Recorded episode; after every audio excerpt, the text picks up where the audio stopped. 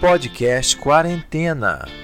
A geração 80 que chegou aos 40 ou quase é um oferecimento de 88camisas.com, vestindo você com o melhor do estilo geek. Luke Cafeteria em São Cristóvão. Venha para o lado gostoso da força. Pessoal, eu vou tirar mais um filme aqui do baú da sessão da tarde, que é um filme também que marcou bastante a infância da gente, a minha particularmente, que é o Quero Ser Grande, com Tom Hanks. Esse filme, para quem não tá ligando o nome à pessoa, é o filme do piano gigante, que o cara toca o bifinho com, os, com as pernas, né? Você faz aquele piano gigante lá, ele vai tocando com as pernas. E esse filme, ele tem uma história muito curiosa, porque a história dele é muito simples. Começa com um garotinho que é barrado na montanha russa, ou na roda gigante, agora não me recordo muito bem. E por causa do tamanho. Então ele. Não, você não pode brincar aqui que você não tem tamanho e tal. Aí ele fica meio injuriado da vida. Aí no mesmo parque tem uma máquina, tipo máquina dos desejos, né? Ele vai lá, bota uma moeda, fala com um feiticeiro robótico que tem lá dentro da máquina e fala que ele queria ser grande. Aí vai para casa, dorme. No outro dia, quando ele acorda, ele acorda grande, adulto já. Aí a mãe dele bota ele para correr, acha que é um ladrão que, que entrou na casa e tal. E ele vai parar nessa loja de brinquedos. E aí ele toca essa musiquinha e o cara chama ele para trabalhar como um desenvolvedor de brinquedos, né? Um projetista de, de, de criança, de, de brinquedo de criança que é o sonho de todo mundo, né? Principalmente ele, que era uma criança no corpo de um adulto. E é um filme que mexeu bastante com essa parte, né, de você poder trabalhar brincando, que era o trabalho dele. E, cara, sensacional. Esse filme também tem cenas épicas como essa do piano, né, que ficou gravado na memória de tanta gente.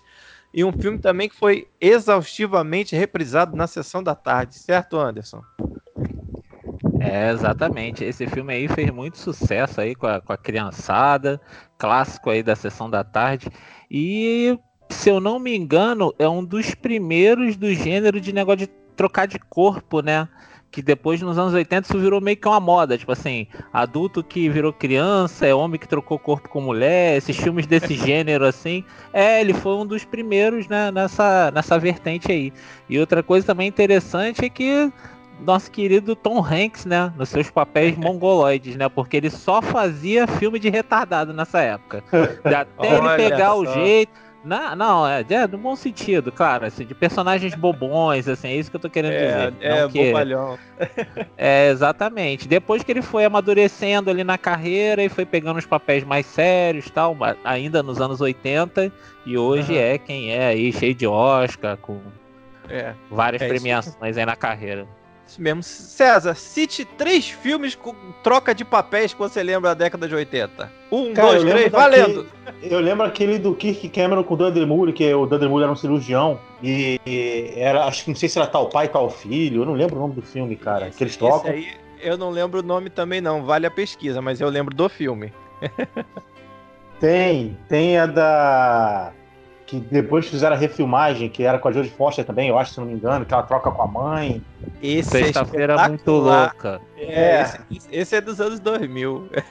é, mas não, o que foi o remake da, que eu tô citando. Ele é remake. É, esse... O outro é, é Lindsay Lohan e, Kurt, e Jamie Lee Curtis, é. É, isso, esse que é o é remake do da Jodie Foster. É. Caraca, Jodie Foster. É, vocês falaram e eu e apaguei a Jodie Foster imediatamente da memória. E veio a. a Cara, o, terceiro, o terceiro eu vou ficar devendo. eu, sei, eu, eu, puxei pra te zoar, mas você se safou. Saiu muito bem. mas era, era uma moda, realmente. Saiu muito filme assim. Eu ia falar o Splash, mas o Splash não tem nada a ver. O Splash era da sereia, que também era com Tom Hanks, né? Que ele é, se apaixonava também. CD, é, que também fazia um bobalhão. É, outro Tom Hanks bobalhão. É, é até ele decidir fazer o, o, o Forrest Gump. Vou ganhar com bobalhão agora. Ah, sim, é. É igual o. Falou o, o personagem do Trovão Tropical. O personagem do Robert Downey Jr. fala que o cara não ganhou o Oscar porque fazia papel de retardado bobalhão. O Champagne. não fazia papel sério. Caraca, que... aí essa cena do cara esculachando o Champagne foi surreal. Aliás, esse filme inteiro é surreal, né? Mas É, vamos voltar. tropical é excelente. Mas manda É. ver aí, taca a ficha aí. Vamos, vamos voltar para os anos 80, que é, o Trovão Tropical é muito recente. Vamos lá, César. Tira mais um filme do fundo do baú da sessão da tarde pra gente. Vamos lá, um de 86, Curtindo a Vida Doidado, que em inglês era Ferris Bueller Day Off, e em Portugal, O Rei dos Gazeteiros. Ah, mas isso aí é o título perfeito! Perfeito! Rei dos Caraca, Gatos. tinha que, tinha, que, tinha que ser esse título. Não, não tinha outro. Não tinha como. Perfeito. Outra coisa, César. inter- outra, Portugal outra coisa.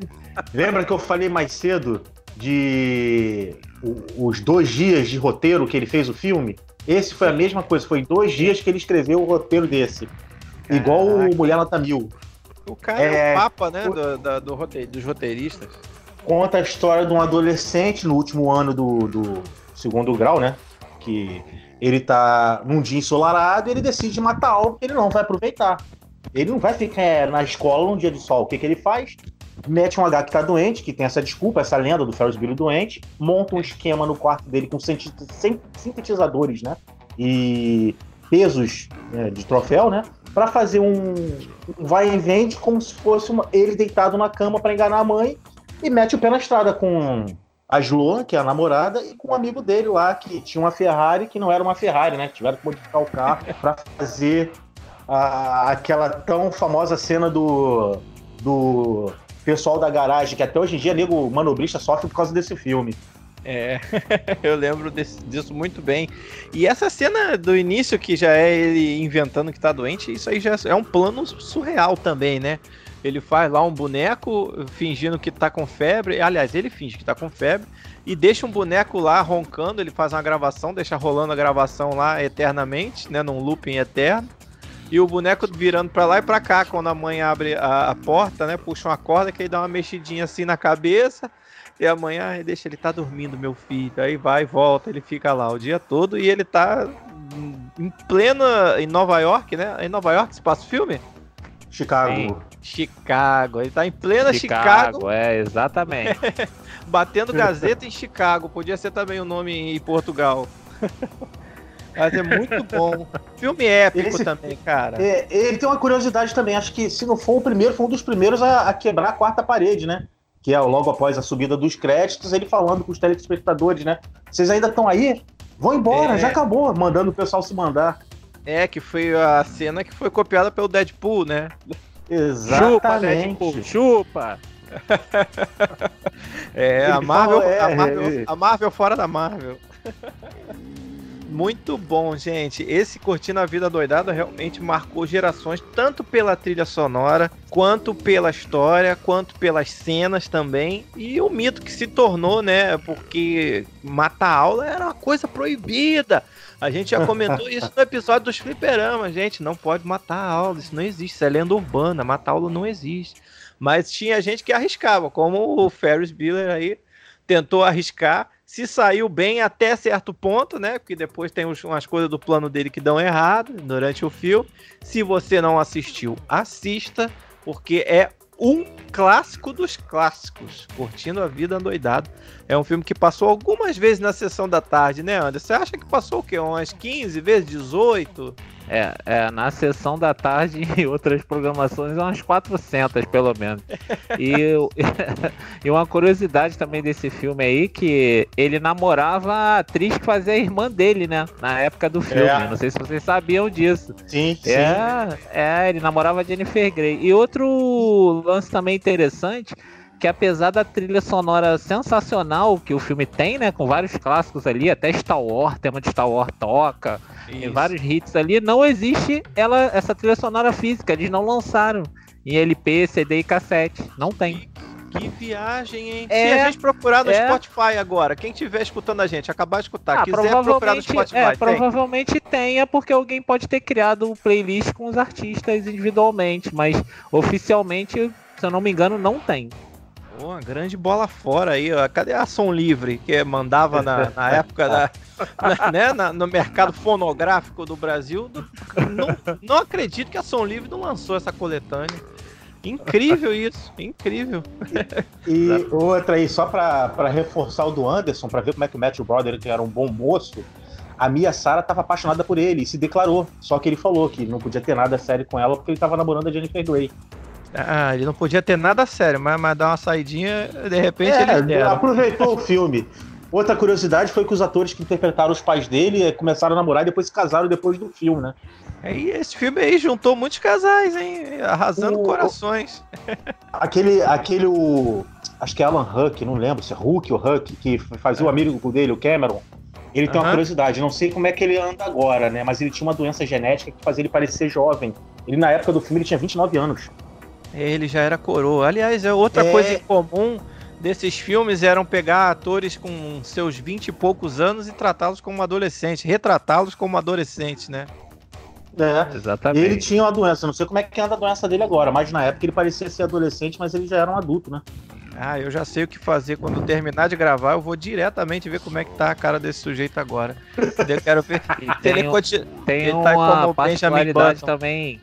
É, tem uma coisa também muito marcante do filme que é o. Bill. É o diretor. Bill. É o É o professor fazendo a chamada no começo do filme. É. E ele é Ah, professor. sim. E ele é professor. É, lembra? Aí ele, que ele olha por cima do óculos, assim, ele fica olhando por cima do óculos, fica bela. Ninguém olha, fica um aluno olhando pro outro, né?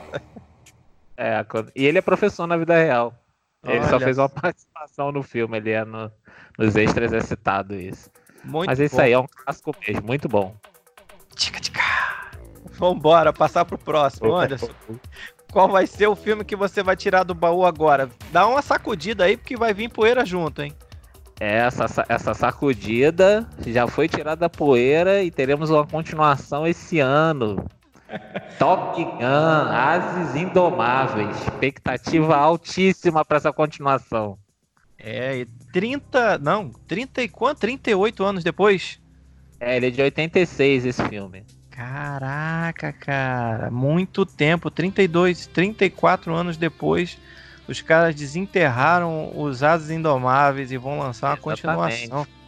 Muito Tom bom Top. Gun. né?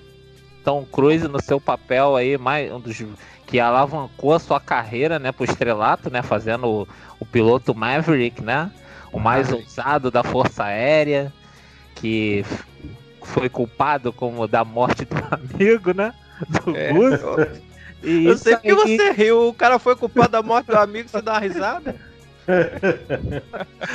Porque ele se sentia, cara. Ele se achava o melhor piloto de todos e fez essa pequena merdinha na Força Aérea. Deveria ter sido cortado, né, pela morte do cara, mas não foi, né? O filme tem que Não seguir, foi. né? Ele é o protagonista.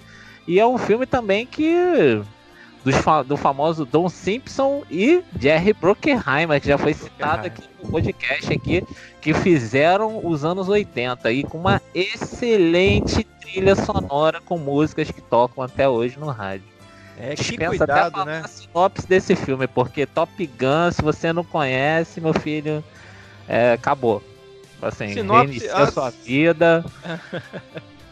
Uma sinopse resumidíssima de Top Gun: uns aviões perseguindo uns aos outros. Com o Tom Cruise. Exatamente. É, é isso aí que se Isso. trata o filme.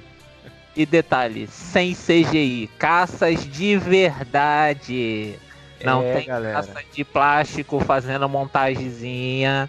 É caça de verdade voando atrás de caça de verdade. Nessa E- época era uma Ah. característica o pessoal botar a mão na massa, né? Exatamente. Efeitos práticos que não eram nada práticos, na verdade. Efeitos práticos só no nome.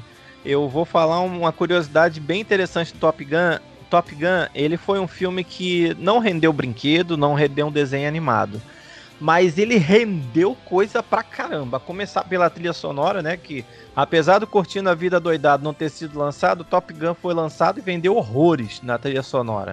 E outra coisa, esse Top Gun inspirou videogames, ele inspirou paródias, que lançaram filmes depois parodiando o Top Gun, como o famoso Top Gang, né? Com o nosso amigo Charlie do Tá. Charlie Dois Sheen. Homens, Charlie Sheen, Dois Homens e Meio, e que também é muito bom, é um dos filmes que eu sou fãzaço, é esse, essa paródia do Top Gun. Mas esse filme, ele, ele gerou muito, não gerou spin-off, mas gerou muitos produtos relacionados a negócio de avião, e Top Gun e, e, e até o próprio Maverick, não é isso, César? É, Sim, teve, isso? teve, teve também, você aproveitou o embalo, teve até um, a famosa série B, que é o Águia de Fogo também, aproveitou Caraca. o sucesso. Né? É, Águias de Fogo, mas você foi muito longe. Garça Júnior, exatamente, filmaço também, ele é maneiro, ele é muito bom também. Não chega aos pés do Top Gun, porque é um filme ali B, mas é muito bom também, muito maneiro. A trilha, a trilha sonora era no, no Walkman, na cabine do avião. É, exatamente, Walkman. Quem é que sabe o que é Walkman? Walkman. Não duvido que, que tenha alguém aí da, da geração nova que saiba. Bota aí no Google, vai ver o que é o Walkman para você ver. Quem viveu pode, sabe. Pode ter certeza que não é uma série de zumbi, hein? Procurem direito é. isso aí. Não, não é, não. Outra coisa, só um conselho para essa garotada de hoje quando for ver o filme. Quando jogar vôlei, toma banho. Não vai sem tomar banho para o encontro, não, cara. Pô, vai suado e fedendo. É, é, isso é, aí é, é um pequeno Gun tem vários clássicos ali. É, sem spoiler, sem spoiler. Não, spoiler aqui é liberado, spoiler free.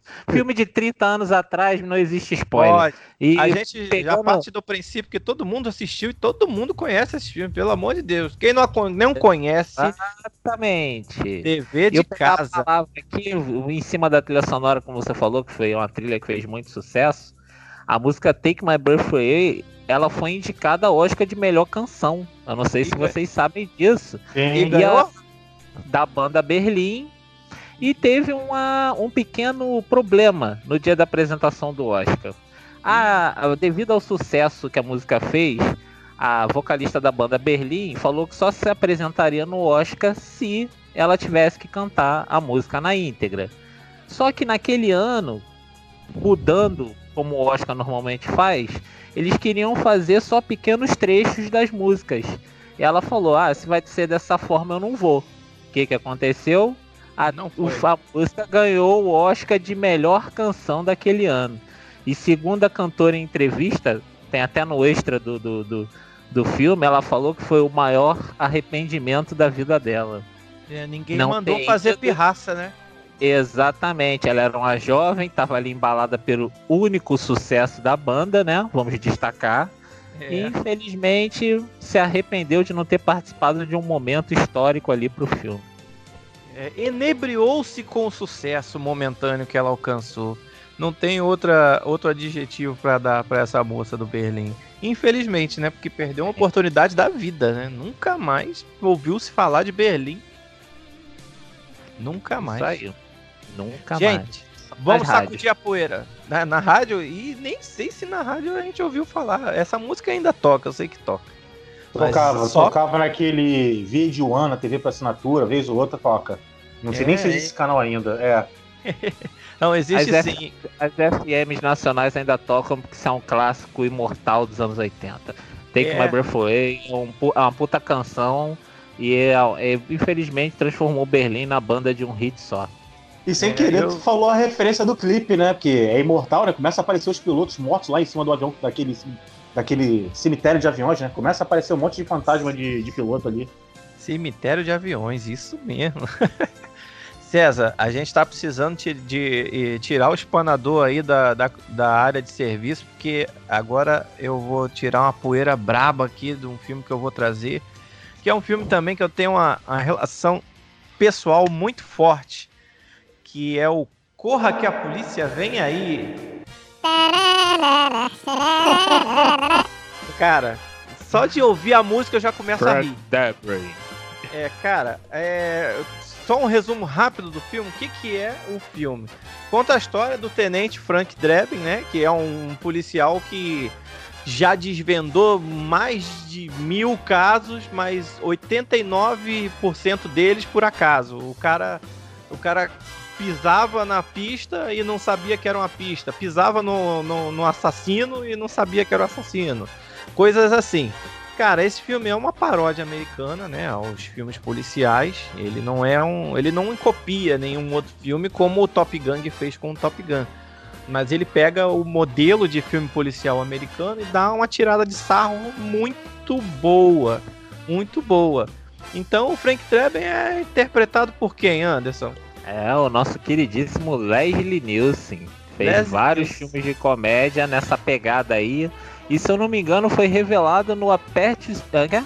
Aperte os cintos, o piloto sumiu. Que se eu não me é engano, é, é dos mesmos roteiristas desse filme. Exatamente, e segue a mesma linha de filmes também, que era aqueles filmes tragédia, né? Filme de avião, que também teve uma época, mas já no final de 70 para 80, que pegava esses filmes de tragédia de avião, né? De drama que passavam num, num avião e esse Apertem os Cintos, o piloto sumiu ele pega esse filão e também é uma paródia a esses filmes, não a um filme específico. Eu diria para você, ouso dizer que Leslie Nielsen é um homem que nasceu de cabelos brancos, César. Você concorda comigo? Ou você viu Leslie Nielsen de cabelo preto? Caraca, eu só vejo ele com esse cabelo dele branco, cara. Só ele já nasceu dele. velho. Incrível. Só de cabelo, só de cabelo Incrível. branco. Outra coisa que eu achava interessante na abertura do filme é aquela do carro da polícia entrando tudo que é ambiente, né? Cara, essa cena do carro de polícia, que é a cena de abertura de todos os filmes, é essa. É o carro de polícia Sim, que você boa. só vê a sirene e o teto Isso. do carro. e ele vai passando em vários lugares. Ele entra num restaurante, vai passando entre as mesas. Cara, é um negócio fora do comum. Ali você já começa a rir. E o filme tem cenas clássicas demais. Se eu for falar as cenas clássicas do filme para vocês, eu vou contar o filme inteiro. Vou falar duas horas de filme, duas horas de cena. Mas eu, como eu tinha falado antes, é, tem uma particularidade muito grande nesse filme. Esse filme, eu, eu também sou muito fã da série toda, Corra que a Polícia Vem Aí, sou fã do Leslie News e gosto desse filme específico muito, porque esse filme foi o que mais passou, foi o que mais reprisou. Além da gente ver na locadora, a gente via na sessão da tarde toda vez que passava. Então, o que acontecia? Quando esse filme passava na sessão da tarde, nós na, na escola tínhamos um grupinho já de cinéfilos na época, né, de crianças cinéfilos, olha só como é que era o nível da parada. E a gente recriava as cenas no dia seguinte, cara. A gente ficava um pro outro fazendo as falas. Um falava uma fala, o outro respondia. A gente ficava trocando os diálogos do filme. Era surreal, era muito divertido, cara. Quanta lembrança boa que eu tenho do Corra que a Polícia Vem Aí. Tu lembra disso, Anderson? Eu não lembro se a gente chegou a fazer essa brincadeira de corra que a polícia vem aí também, porque decorar falas é uma coisa que a gente já faz desde a infância, né? É, exatamente, mas eu não, não cheguei a brincar dessa, dessa, desse tipo de brincadeira, não. Mas eu, uma, uma recordação que eu tenho, se eu, se eu não estou enganado, eu acho que eu cheguei a ver a, o terceiro filme no cinema. O primeiro eu vi muitas vezes, claro, na televisão, né? Um clássico com todas essas cenas aí. Destacando aqui não só o personagem do Leslie Nielsen, mas do nosso queridíssimo, né? E, a, e amado aí pelos Estados Unidos, o O.J. Simpson, né? O.J. Simpson. E depois, a, e depois a, de jogador de futebol americano, assassino. Foi uma reviravolta aí muito doida na vida desse cara aí. Tem até documentário, é. série, essas coisas todas. Tem, ele participou dos dois primeiros filmes. O terceiro ele já acho que já estava no processo de julgamento é, lá. O terceiro ele tava, no, né? no, no, terceiro ele tava tentando botar a mão na luva. Exatamente, essa cena clássica, né, de mão na luva. A, a, luva que supostamente matou a esposa dele, né? Que o assassino estava usando a luva. Tem aquela cena clássica dele no tribunal calçando a luva e dizendo que a luva não cabia na mão dele, que a luva era pequena, que não podia ter sido ele. Isso é uma cena clássica, não do filme, dos tribunais americanos. Isso aí é vida real, real life na parada. Mas, cara, porra que a polícia vem aí, comédia escrachadíssima, com piadas em sequência. Você, se você não tiver preparado pro filme, você vai dar risada atrás de risada sem sem parar. Você vai engasgar de tanto que você vai rir, porque os caras não dão sossego, é uma piada atrás da outra. Desde o do Frank Drebin levando o O.J. Simpson embaixo do carro para outra cidade, engatado. como. Ah, cara, surreal. Como o muro anti-pichadores que picha os pichadores. O cara vai pichar, o muro picha de volta.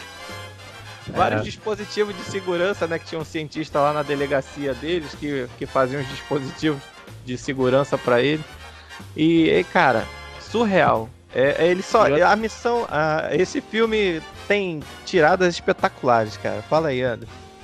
É, e outra coisa também interessante que é um filme que, com mais easter egg possível, né? Porque acontece a cena principal e ao fundo tá sempre acontecendo uma coisa mais absurda ainda. Sim, e você é. não sabe se presta atenção na fala ou no fundo. Então é um filme que pelo menos duas vezes você tem que assistir.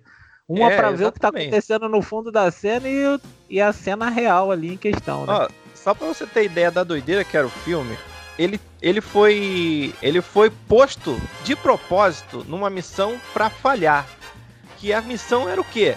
Proteger a Rainha Elizabeth. Então os caras que queriam matar a Rainha Elizabeth botaram ele pra fazer a segurança da rainha porque sabia que ele não ia impedir. Só que como o cara é um cara que tropeçava nas pistas e, e tudo que ele fazia de errado acabava dando certo, ele consegue descobrir o plano e impedir o assassinato da, da, da rainha, né? No, num jogo de beisebol. Ele se disfarça de Enrico Palazzo, que era um cantor de ópera do filme. Cara, isso é surreal. Surreal mesmo, esse filme é demais, cara. É surreal, ele vai cantar o hino americano, ele não sabe cantar o hino. É, é- é- o mais incrível é isso, é você mostrar um americano que não sabe cantar o hino. É, é o mais É. incrível, talvez, do filme seja isso. Ele não sabe, ele erra o, o hino, os caras falam, ele não é o Henrico Palazzo, a- não sei o quê. E a, a- a cena dele, dele pegando a roupa do Henrique Palazzo, o Henrique Palazzo desmaiado em cima da mesa, e a mulher entra, Ah. não sei se a faxineira entra e pega ele como se estivesse carcando o cara. Exatamente, cara, esse filme, como eu falei, é uma piada atrás da outra. Até no final do filme tem aquela piada clássica, né? Que ele fica. A, a, a namorada dele, a, a- que é a- interpretada pela esposa de Michael Jackson, Lisa Marie Presley, não é isso, Anderson? Não, não, é, a- Esposa, é a do esposa do Elvis. Elvis. É a? Priscila. Pris- É a Priscila Ela- Presley.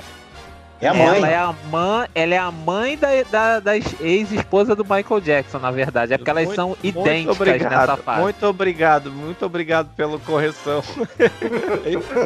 É, elas são muito, muito parecidas, exatamente. É a mãe da Lisa Marie, que é a Priscila Presley.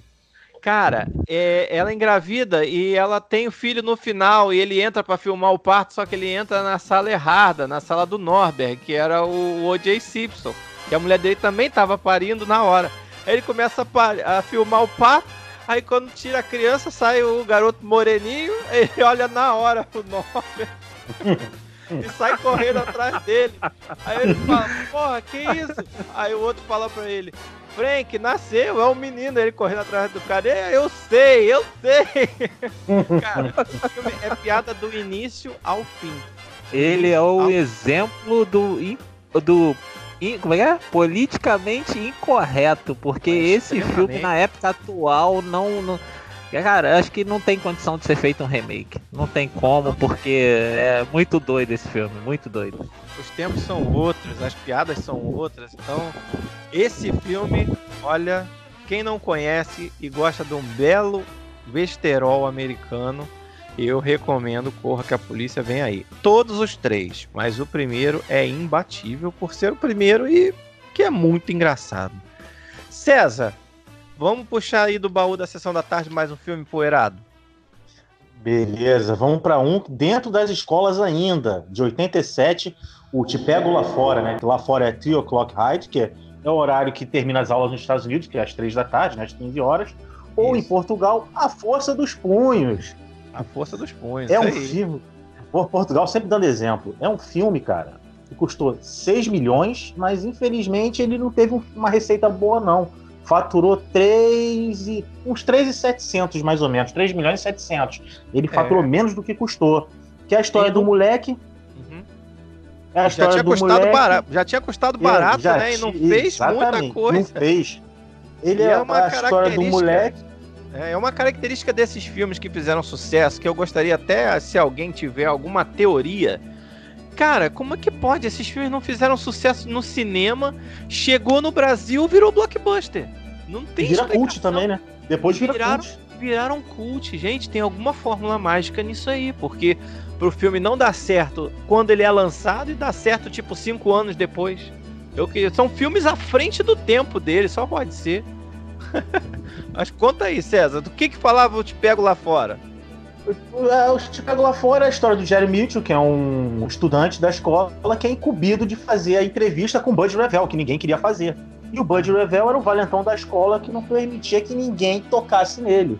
Pô, o Jerry caiu na besteira de encostar a mão nele para fazer a entrevista e foi ameaçado. Ó, às três horas eu vou te, vou te pegar, você encostou em mim. E gera reviravoltas do, do, do moleque contratando jogador de futebol do time mais forte lá para para fazer a segurança dele na, na, biblioteca, que é aquela cena da biblioteca que o Bud Level quebra o dedo do cara, dá um murro no nariz, cai as estantes lá de livros por cima, revelando o Jerry Mitchell e o amigo dele no fundo, e o Bud Level com aquele dedinho com sangue fazendo na biblioteca. Silêncio. Silêncio. Muito bom. O Anderson, você assistiu muito o Te Pego Lá Fora ou tinha medo do Bud Revel também? Cara, esse Bud Revel, eu lembro daquela camisetinha branca que ele usava, cara, eu tinha medo desse maluco aí, cara. E foi a primeira vez que eu vi na minha vida o famoso soco inglês, cara. Eu nem sabia da existência. Lembra disso que o cara usa pra, pra detonar ele no final, né? Aquele, que é tipo um punhal, né? Que não encaixa na mão. É, ele, ele dá uma trapaceada, né? É. Ele é. Também, né, cara? Não tem como, né? Tem que ter um macete. Tem que ter um macete ali, cara. Era muito desleal ali a luta ali. Cara, esse filme é um clássico também. Mas assim, ele como história no geral, ele fala né, da perse perseguições que até os alunos. Quem que nunca sofreu uma perseguição na escola? Cara? É o famoso bullying, do... né? Ele, né, ele não chega a ser o bullying porque ali ele era o machão da escola e ele achava que ele era o intocável e por causa de um mal entendido aconteceu o que aconteceu. Eu já é. passei até por uma situação similar a isso, mas não vou entrar em detalhes porque é uma situação, uma história bem complicada e bem grande. Mas você era o e já vivenciei ou era o Mitchell na história? É, eu fui, é, por incrível que pareça, eu fui o Mitchell na história, né? e é, é, eu fui o Mitchell, mas era, um, era uma gangue contra um, né? Literalmente, né? Quase um Karate Kid. Mas Aí isso fica para um outro capítulo. É, então, no caso ali, é, no caso ali, voltando à linha de raciocínio, ele foi a primeira vez que eu vi um soco inglês na minha vida. Eu falei, caraca, o cara bater com aquilo ali deve ser, pô, dependendo de como pega, é fatal, cara. É surpreendente ali, mas é um, é um filmão, eu gosto. Eu gosto muito desse filme também. É, eu, eu, gosto desse filme demais também, porque ele mostra justamente isso. O Bud Revel, por ser o valentão da escola, ele tem aquela imagem do cara mais velho, né? Que de repente repetia de ano e ninguém podia falar nada com ele, fazer nada com ele. O bad boy clássico, né? De jaqueta de couro preta. Aquele bad boy clássico do cinema americano. E o Mitchell, coitado, aquele, é, né, aquele cara mirradinho, né? Que não chegava a ser aquele nerd característico, né? Que tinha de óculos e canetinha no bolso, como era muito comum mostrar na época, né? Mas ele era aquele estudante americano de Grêmio estudantil, né? Que era o, presidente do Grêmio, não sei o que, aqueles cara que era meio CDF. Pacato, não se metia com ninguém, mas acaba se metendo em muita confusão, nenhuma aventura eletrizante com o Bud Revel. é. Gente, ah, só uma... aproveita. Fala aí, César. Uma curiosidade que quem foi um dos produtores do filme foi o Steven Spielberg, mas ele pediu para não tivesse o nome acreditado, né? Ah, sim, e você tá, tá estragando o pedido dele agora, né? É, eu tive que revelar Spielberg, desculpa. Gente, sabe, eu só queria. Sabe, ah, você sabe aí. por quê, né? Que ele pediu o nome, né? Pra tirar o nome, né? Do filme? Ah, por causa porque da bilheteria? Não tinha nenhum, porque não tinha nenhum alienígena no filme. Ah, não tinha. Não, tá aí, não tinha alienígena, mas peraí. Não tinha alienígena, mas teve um cara que anos depois estaria no FBI com o Murder School, que é o Mitch Pileg, que ele é o segurança do, do, colégio, né? Que hoje eu, tá em Supergirl também, outra série de alienígena. É, é eu conheci filme ainda tinha cabelo. É, exatamente. E o Shocker. Eu não sei se vocês é. lembram desse. Eu lembro, Outro eu lembro. clássico trash aí, esse fica pra outra pauta. Mas esse é outra pauta. Vambora, gente. Eu queria só fazer um registro rápido, porque essas frases que a gente fala durante o nosso episódio, essa turminha tá pesada, vai apresentar, vai aprontar mil confusões e vai ser um Deus nos acuda, essas coisas. Isso daí eram coisas que eram na chamada do, de todos os filmes da sessão da tarde. Os senhores Carlos Duarte e Davi Roque, que eram os, os os locutores, né, da época da Globo, também às vezes substituído pelo Dirceu Rabelo, que fazia a chamada de fim de ano, mas de vez em quando pegavam ele para fazer também essas chamadas da sessão da tarde. Todas as chamadas tinham essas palavras e essas frases. curtindo altos agitos em clima de azaração, embarcar numa aventura eletrizante, na maior fria, entrar na maior fria, era sempre isso. Isso se repetia. Então você já, quando qualquer filme que fosse passar na sessão da tarde, você sabia que ia encontrar uma turminha da pesada, mil e uma confusões, um Deus nos acuda, uma maior fria e uma aventura eletrizante. E às vezes o clima de muita azaração. Então era certo, certo. Qualquer filme que passava tinha essa combinação de, de itens na, na receita. Incrível. César, Te Pego na Fora foi uma ótima indicação, de 1987. Que filme maneiro. Gostei muito. Vamos lá. Quem tem mais um filme empoeirado para tirar da gaveta? Eu, eu, eu. então fala aí, qual o seu próximo filme escolhido? É, o meu próximo filme também é um clássico com Ed Murphy. Muita gente deve ter visto, que é O Rapto do Menino Dourado. Hum, esse filme eu lembro bem, era do garotinho carequinha, não é isso? Exatamente. e de que, que é... falava ele? Fala aí. É, o, o menino dourado em questão da história era um garotinho que tinha poderes extraordinários. Era tipo uma espécie de uma encarnação de Buda, né? Como eles falavam lá. Que foi enviado ao Tibete para trazer o dom da compaixão para a humanidade. Olha que bonito isso, né? Muito legal. Mas, ah. mas ah. O diabo não fica parado e envia seu emissário, que é o Sardo, né? Que é o grande vilão ali da história ali, para sequestrar a criança e levá-la para Los Angeles. Podia ter levado para o inferno, mas ele decidiu levar a criança para Los, Los Angeles. Angeles. Tanto lugar mais quente para ir, ele foi para Los Angeles. Mas tudo devia bem. ser uma filial, pô. E lá nessa, nesse lugar tem uma sacerdotisa, ou nome difícil, tibetana, que ah. vai à procura desse garoto com a ajuda do nosso querido Ed Murphy aí para descobrir onde essa criança e as outras também, né? Que ele, é, porque ele, no caso, ele era um descobridor de crianças desaparecidas, né? Ele era tipo um investigador, vamos assim dizer, né? Ah, ele entendi. trabalhava em casos relacionados à criança. Então ela entrou em contato com ele e ali começa uma louca aventura. Ah, eu, esse filme, esse filme tem umas características importantíssimas que a gente não pode deixar de destacar e que eu vou passar a bola para o César já já. Mas antes, eu vou despertar uma característica aqui que o primeiro milagre do Menino Dourado era ser menino, né? Porque na verdade não era um menino, era uma menina, era uma atriz, não é isso? é, exatamente. Era um, é, foi o primeiro poder, foi esse. É, ela era uma menina. E uma isso. curiosidade já puxando aí, já que você já furou meu olho, eu vou dar... eu vou, vou puxar a próxima aqui. É, na, na história originalmente seria um drama de aventura e o protagonista, por incrível que pareça, seria o Mel Gibson, né?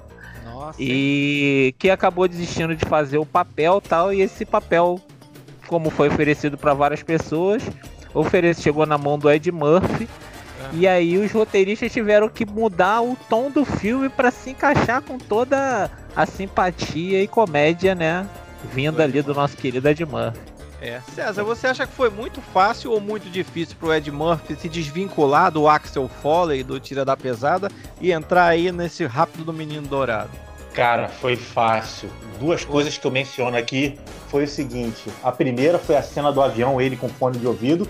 Não, não, não, não, é. Ele cantando e, a, e na hora do punhal que tinha que pedir com sabedoria, né? Que ele vai lá e faz uma mixagem. Eu, eu, eu, eu quero o punhal. Por, por, por favor. Essa cena é a melhor cena do filme. Essa dele fazendo o scratch. No, no, no, Cara, sensacional. Cara, e eu, eu tenho a curiosidade. É, eu tenho a curiosidade de saber se essa cena tava no roteiro ou se foi ele que colocou esse caco. Com certeza ele colocou. Com certeza. Isso, isso não é ideia de roteirista, não. Isso é ideia não. de quem tem é. comédia no sangue, cara. Ele é e ele era bom improvisar. Ele era um grande improvisador. É igual a gente, né? Improvisando aqui, ninguém lê nada. A gente tá falando aqui dos filmes que vem na cabeça. A gente vai improvisando.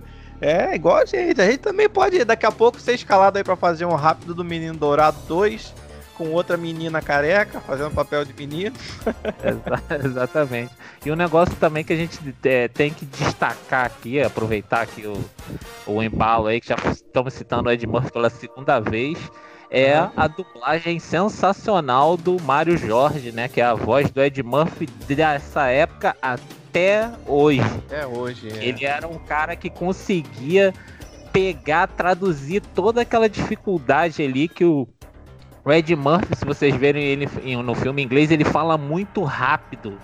Ele é um é, cara do raciocínio muito rápido, ele tem tiradas muito rápidas durante o filme. E você traduzir isso pro português e você ter essa empatia e você gostar de divertir, aprender as falas, a gente tem que parabenizar a nossa dublagem aí.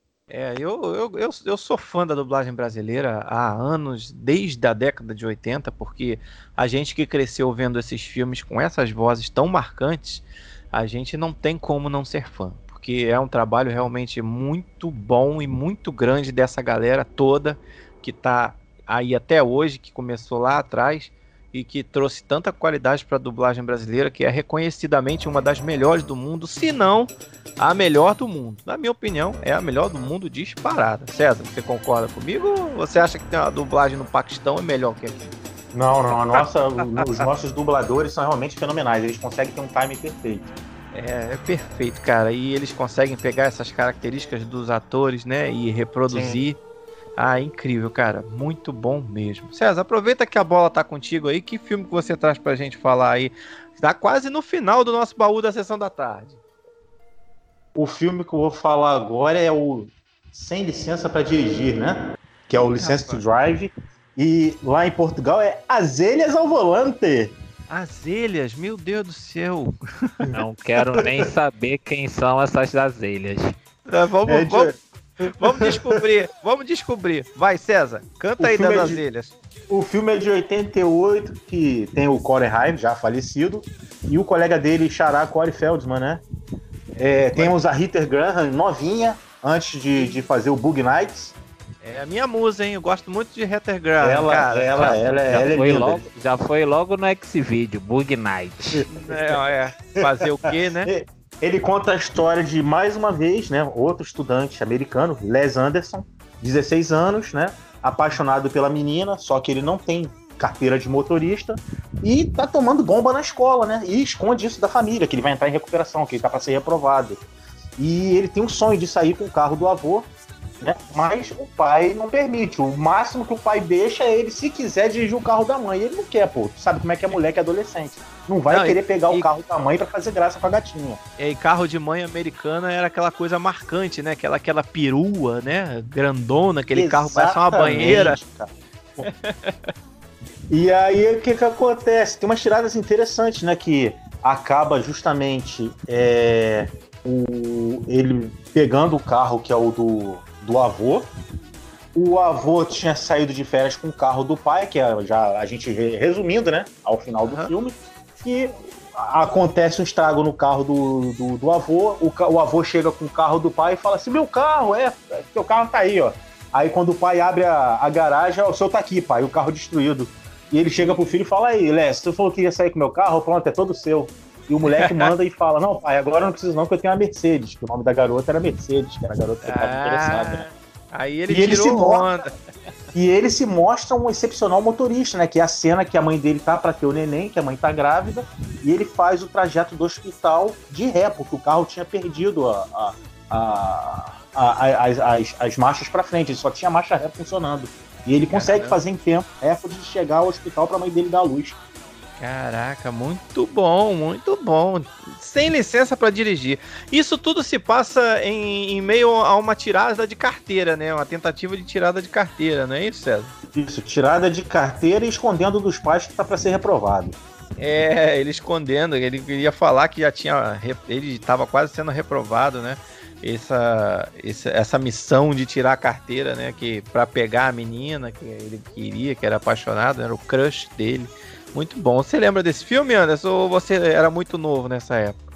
Não, na época não era novo não, cara. Eu já já era grandinho já e conhecia. Gostava muito. Essa dupla aí fez muito filme junto, né? Os, os Corey, né? Vamos assim dizer. É. E a menina também, né? Caraca, oh meu Deus, mais uma, mais um crushzinho daquela época. E eu não é. sei se vocês falaram também do tio Phil, né? Que fez aí É, o maluco é. no pedaço, que é o instrutor, né? Do garoto, né? Que pega no É. pé dele, bota aquela. a prova do copo de café na ladeira, aquilo ali.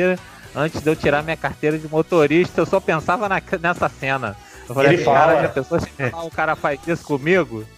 Ele fala, É. não uso prancheta, eu uso meu café, meu delicioso café. Se derramar ele, você está reprovado. Isso Nossa. aí, isso aí. Que pressão, Isso, isso aqui é uma prova, isso aqui é uma prova de tirar carteira, o resto é mole. que pressão, que pressão. Cara, eu vou tirar o último filme do baú da sessão da tarde aqui, que eu também gostava muito, mas confesso também que tinha medo desse filme, que era Os Garotos Perdidos. Mais uma vez os irmãos aí na, na parada, né? E vamos, é o terceiro filme que a gente fala com o mesmo ator. Goonies, É, compara aí. É. né?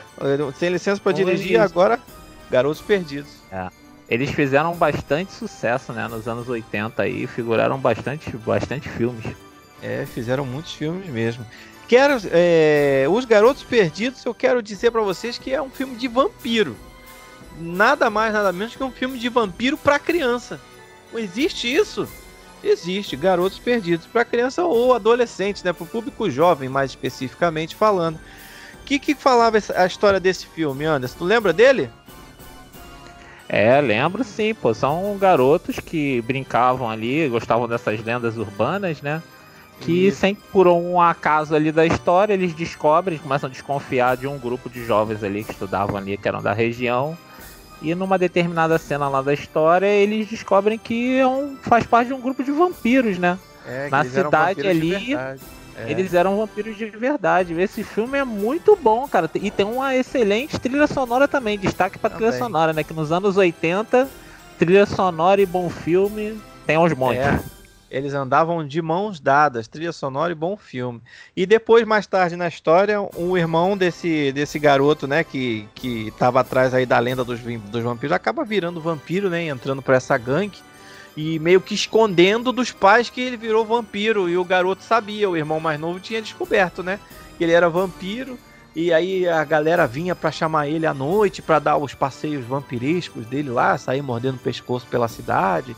Esse filme tem algumas cenas muito clássicas, né? Que é aquela do Michael fazendo o teste para virar vampiro, onde eles ficam embaixo da linha do trem, né? Uma linha do trem suspensa.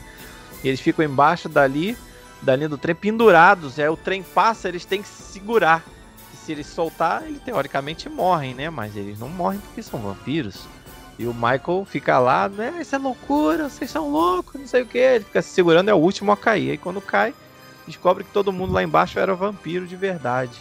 E tem aquela cena clássica também dele voando pela janela do lado de fora da casa, né? Pedindo pro garoto para entrar, porque o vampiro não pode entrar nas casas estranhas a não ser que seja convidado.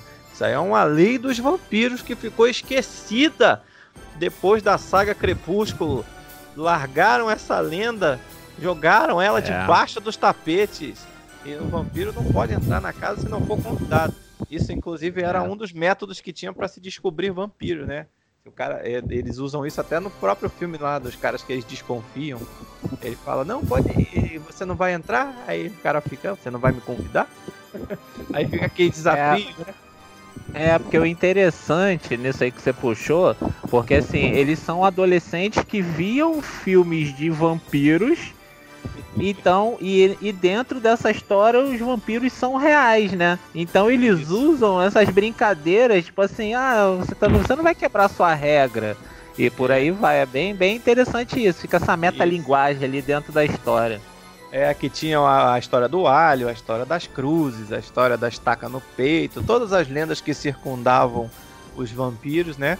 Aí eles falavam, César, você tem boas recordações desse filme, Garotos Perdidos? Tem, tem o dos irmãos Frog, né? Que são os irmãos caça-vampiros ali, que era o, o xará dele, Corey Feldman, né? E o outro que era o Jameson Newlander, que inclusive eles fazem uma pegadinha com ele. Pra você caçar o vampiro, você prefere o quê? É, a estaca ou bala de prata? Aí ele vai e fala de prata. Bala de É. prata é pra lobisomens. É, eles se É. conhecem numa loja de revista em quadrinhos, não é isso? É uma, É. uma comic shop. Cara, muito bom isso. Olha quanta coisa que tem nesse filme de referência que hoje em dia já não tem mais. Loja de revista em quadrinho hoje, muito mal você tem as bancas de revista. E quem dirá uma loja de quadrinhos, né? Que foi retratada também no, nos Simpsons, que era uma coisa da cultura americana. Que até hoje nos Simpsons ainda aparece a loja lá, o cara dos quadrinhos dentro da loja dele lá. Mas que era uma coisa que surgiu aí na criação dos Simpsons, que faz parte também dos anos 80 e que era muito comum na cultura americana. Gente, o meu baú da sessão da tarde acabou. Alguém tem mais alguma coisa para tirar do baú aí? Ou acabaram as fitas? Eu tenho uma fitinha aqui que tem que ser tirada. Ah, então tira aí pra gente encerrar mas antes disso, Mas ah. antes disso eu vou fazer um protesto. Proteste. Vou fazer um protesto. Proteste. Eu ia falar sobre o filme Grande Dragão Branco. Ah. O clássico ah. dos 80. E o nosso querido Dom falou: não faça isso, fale sobre Dirty Dance. É, ritmo quente, meu amigo, porque o Grande Dragão Branco vai entrar numa, numa pauta futura que vai ser mais quente que o ritmo quente. Então você vai de ritmo quente aí pra gente. É, é a história desse filme, né? A jovem baby que chega de férias no, num resort da cidade, se apaixona pelo dançarino Patrick Swayze e uhum. loucas aventuras e gravidez e abortos. E... Então, na sessão da tarde? Na sessão da tarde de. Ah, né? não. Dos não. anos 80 para 90. E é isso, é o filme conta a história dessa menina que se apaixona por esse grande dançarino e tal. E é o queridinho da, das mulheres, né? Porque vou te falar um negócio. Esse filme, ele pegou o público feminino de um jeito ali com a presença do queridíssimo já falecido Patrick Swayze, né? Que, era que agora virou Ghost de verdade, né? Virou é. Ghost de verdade. Nossa, sério, é cruel isso. Mas aí, mas aí era o queridinho ali, né? Dos anos 80 e 90. Um filme que fez muito sucesso e tem umas curiosidades bem, bem interessantes ali naquela cena final, né, onde tem o grande baile ali, depois de treinar com a, com a menina, passar por todos aqueles percalços do filme, tem a famosa... Pra quem, ô Anderson, pra quem não conhece o Ritmo Quente, Dirty Dancing, ele é um filme de dança, certo? É. Vamos partir desse pressuposto. É, ele é um filme de dança, mas acontece todas essas coisas aí. Ele aborda temas ali levando em consideração que o filme se passa nos anos 60. Ele é um filme lançado nos anos 80, mas a trama se passa nos anos 60. Ele fala de aborto, de romances com meninas com homens mais velhos e essas coisas todas. Ele é, é. Ele é bem à frente do tempo dele. César, você tem o título desse filme em Portugal? Dança comigo. Dança comigo? Ah, eu pensei que era alguma coisa relacionada a tabus, tipo, é, atropelando os tabus. Podia ser, né? Em Portugal. Podia ser, no melhor das hipóteses, dança suja, né? É, dança suja. E Meu como Deus. eu estava falando, vocês me cortaram na famosa cena da dança. Quando ele vai pular lá do palco, ah, have time of my life, o clímax da cena, ele machucou o joelho. De verdade? E o diretor falou, de verdade. Aí, porque ele era um bailarino, né? Ele já tinha tido um problema no joelho anteriormente, né? O Patrick Swayze. Por isso que ele tinha deixado de ser bailarino na vida real. Então, ele naquela cena, ele se machucou ali. E o diretor falou, corta, vamos fazer de novo? Aí ele pulou de novo, pum, corta, Ué. vamos fazer de novo que não ficou legal? Foram cinco pulos. No último pulo, o cara já estava mancando, urrando de dor e falou assim: esse vai ser o último. E ele deu o pulo que é o take que entrou no filme e marcou toda a história ali da sequência do filme. Foi sinistro. E como eu tinha falado anteriormente, filme bom e trilha sonora boa era comum nos anos 80. Então vai um dado sobre esse filme. Sim. O orçamento do filme foi de só 6 milhões de dólares. E ele arrecadou nos Estados Unidos 64 milhões de dólares e pelo mundo todo 214 milhões de dólares. Foi um sucesso absoluto. Só uma sendo correção. Primeira, sendo uma primeira 17 milhões. É muito dinheiro do mesmo jeito, César. Muito dinheiro. Sendo a primeira produção a ultrapassar a marca de um milhão de vendas de VHS VHS, para quem não sabe, era Caraca. o Blu-ray dos anos 80. Além de ter sido o filme mais alugado nas locadoras dos Estados Unidos no ano de 1988. Já a trilha sonora, como eu disse, ficou no topo da parada da Billboard por 18 semanas e vendeu somente 32 milhões de cópias só nos Estados Unidos. Isso é, é um sucesso. É um sucesso que você não queria falar, queria falar de Van Damme. Eu falei para você, vamos falar de Dirty Dance, um filme desse tamanho. Como é que ia deixar de fora um clássico da Você está perto. É um excelente filme. Um é excelente filme. É um filme que marcou. Fica o dever de casa. Para quem não assistiu Dirty Dancing, assista para você ver esses tabus todos sendo quebrados na frente das crianças. Sessão da tarde, anos 80, né? 88. Olha só que coisa maneira, né, cara? Um filme que também estava à frente do seu tempo, só que esse aí rendeu uma bilheteria boa, né, César? Pô, rendeu um dinheiro bom. Outra curiosidade aí, já aproveitando o Anderson, que é o especialista em cinema do grupo, é a canção X Like the Wind, né? Que era do Patrick Swayze, ele que canta. X Like the Composta Wind. por ele também. Uma excelente é... música também, ficou ali bem na, na fita. Tirando a música título, né? A Time of My Life, né? Do Bill Medley, Isso. ele também entrou essa música aí, que é, por sinal, é uma. É, como eu falei anteriormente, toca até hoje nas FMs, é um clássico. Esse, esse já Swayze... teve versões, remix, teve tudo, né? Essa música. Sim, pô, o Patrick Swayze. Todas as homenagens a Patrick Swayze. Ele Cara, que também Patrick foi Swayze, o. É. O cara foi bailarino, jogador é. de. Já foi jogador de futebol americano e agora é fantasma nas horas vagas. É, ele que também foi o protagonista do Ghost, que foi outro sucessaço da sessão da tarde, né? que era o ele e a Demi Moore fazendo par romântico. Já o Up, né? Vencedora do Oscar. Né? Vencedora do Oscar. Ele no outro plano e elas aqui nesse plano nosso. E ele protagonizou, ele foi protagonista desse filme e também foi muito sucesso da sessão da tarde. Mas a gente não vai falar de Ghost, não. A gente já falou de bastante sucesso, bastante clássicos da sessão da tarde. Eu vou deixar com vocês aqui o registro e agradecimento mais uma vez, primeiro à sua audiência, segundo ao César e terceiro ao Anderson, mas não menos importante. Obrigado, obrigado. Gente, o papo foi muito bom. Eu espero que todo mundo tenha gostado. Eu vou deixar vocês aqui com mais um pouquinho dessa trilha sonora e vou me despedindo. E não esqueça, se você gostou, compartilhe. Quarentene-se, pessoal.